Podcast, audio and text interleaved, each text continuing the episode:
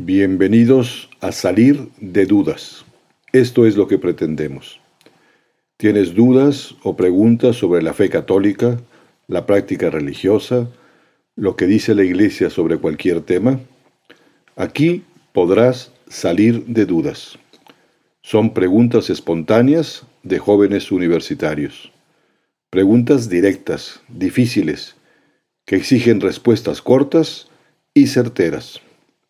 El padre Pablo Arce Gargollo contesta una a una, en directo. Comenzamos. Salir de dudas.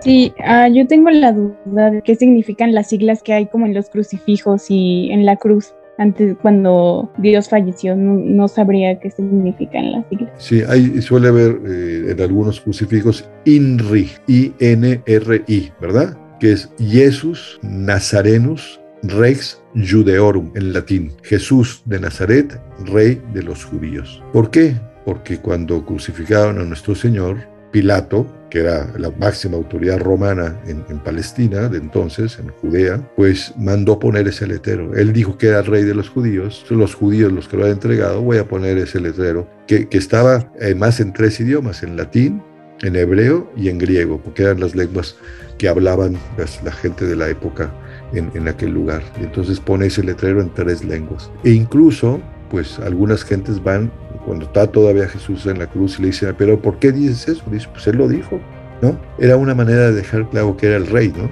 Jesús Nazarenos, rey judeo. Jesús de Nazaret, rey de los judíos. Es INRI. Si hay documentos históricos sobre Jesús este, fuera de la Biblia. Sí, hay bastantes, más de los que podemos imaginar de personajes de la época. De nuestro Señor Jesucristo sabemos más que de cualquier personaje de la época y de siglos anteriores. Hoy nosotros podemos hablar de Homero, de Sócrates, de Aristóteles, de Pericles, el eh, y tenemos muy poquitas noticias fehacientes, ¿no? De Jesús, por supuesto que hay mucha información con los evangelios, pero alguien puede decir, bueno, serán los que los seguidores se inventaron cosas, eso no tiene ningún rigor histórico, ¿no? Quizá el documento más serio es totalmente externo y todo es el de Flavio Josefo, que es un, romano que se dedica pues a, a escribir sobre las costumbres judías, más o menos al final del siglo I después de Cristo y por tanto conoció muy seguramente a, San Juan apóstol, el más joven de los apóstoles y quizá otros más, posiblemente Pablo. Y entonces él, relata cosas que él sabe de testigos que vieron y conocieron a nuestro Señor. Hay otros textos también de finales del siglo I, como es el de uno de Justino, hay tres o cuatro cosas que, que, casan perfectamente sobre que los que dicen todos esos ratos del Evangelio pintan perfectamente las circunstancias y lugares donde tengo yo testigos ajenos al cristianismo. Si hay testigos, si hay fuentes, digamos, externas a la iglesia que nos hablan de la historicidad de muchos hechos. No todos, pero por ejemplo que, que, un personaje muy notable nació en Belén, que vivió en Nazaret.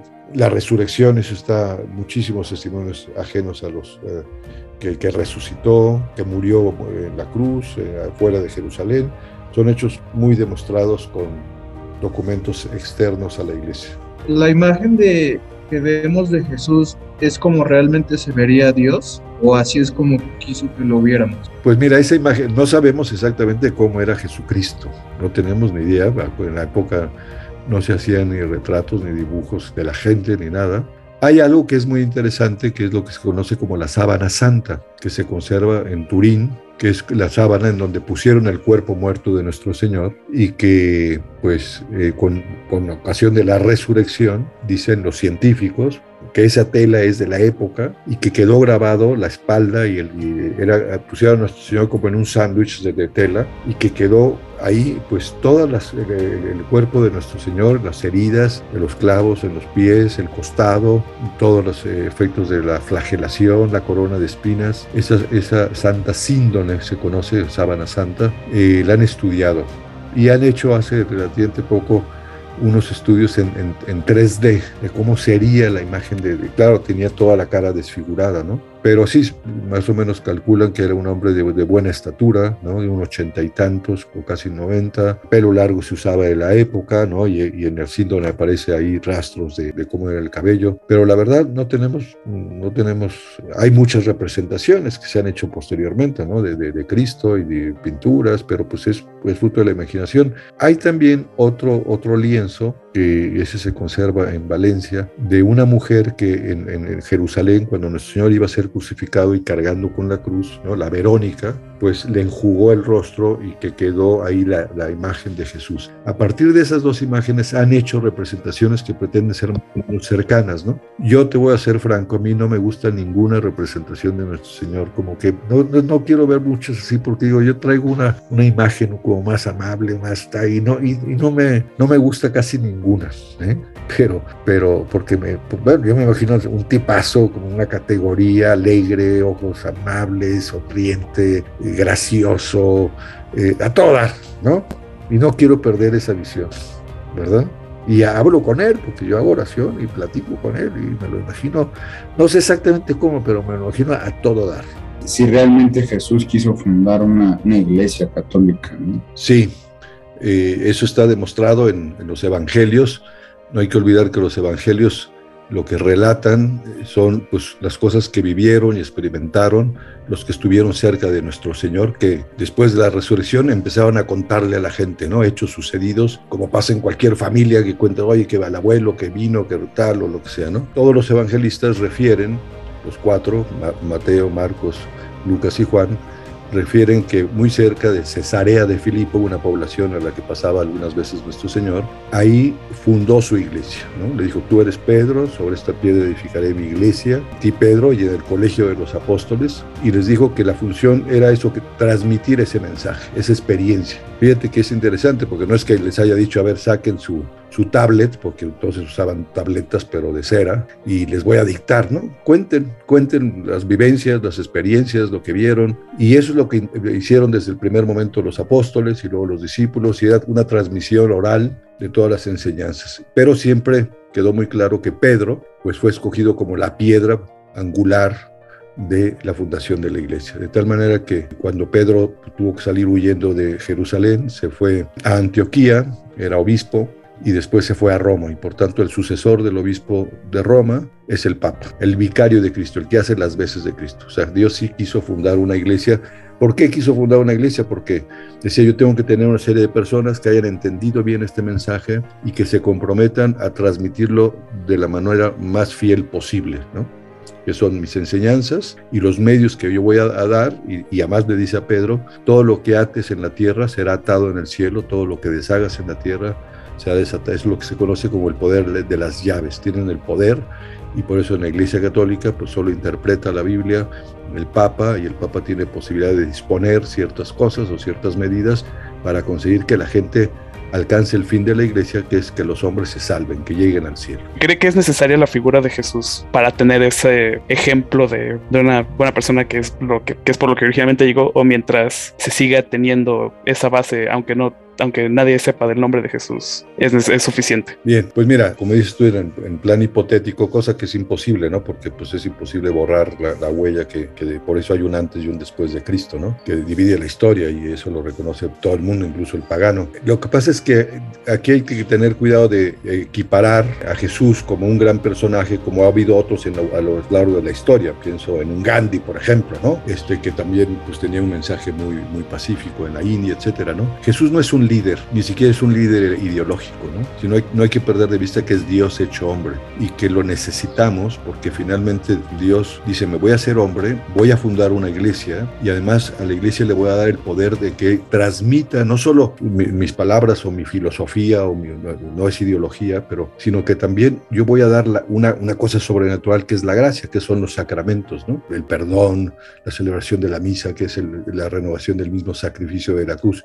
O sea, es una, una acción salvadora, ¿no? Suponiendo, como dices, que se quede, todo, es muy probable que olvidemos, es, mucha, es más, mucha gente ha olvidado eso y en la práctica cuando vemos un mundo tan revuelto y tan violento y tan mentiroso, etcétera, etcétera, pues es gente que ya se olvidó, por supuesto, de ese mensaje. Ahora mismo que estamos en esta guerra eh, en Ucrania, pues ve uno, por lo menos las, eh, las escenas de muchos noticieros, la gran cantidad de obras de, auténtica caridad, ¿no? Que tiene la gente. Dices, bueno, ¿de dónde saca eso, no? Pues es, es, es toda una tradición, ¿no? De pensar en los demás, de atender a los más necesitados, a los más pobres, a los enfermos. Eh, si no, nos estaríamos matando todavía más o ya hubiéramos arrasado con la tierra, probablemente, ¿no? Pero otra vez es una hipótesis. Que si Dios es capaz de perdonar, bueno, Jesucristo es capaz de perdonar hasta la persona más cruel que pueda existir, o sea, es que me, o sea, me, me hace como, como conflicto pensar que puede perdonar a alguien, digamos, como si Hitler en sus últimos 10 minutos de vida se hubiera querido perdonar con Dios, pedir perdón y arrepentirse,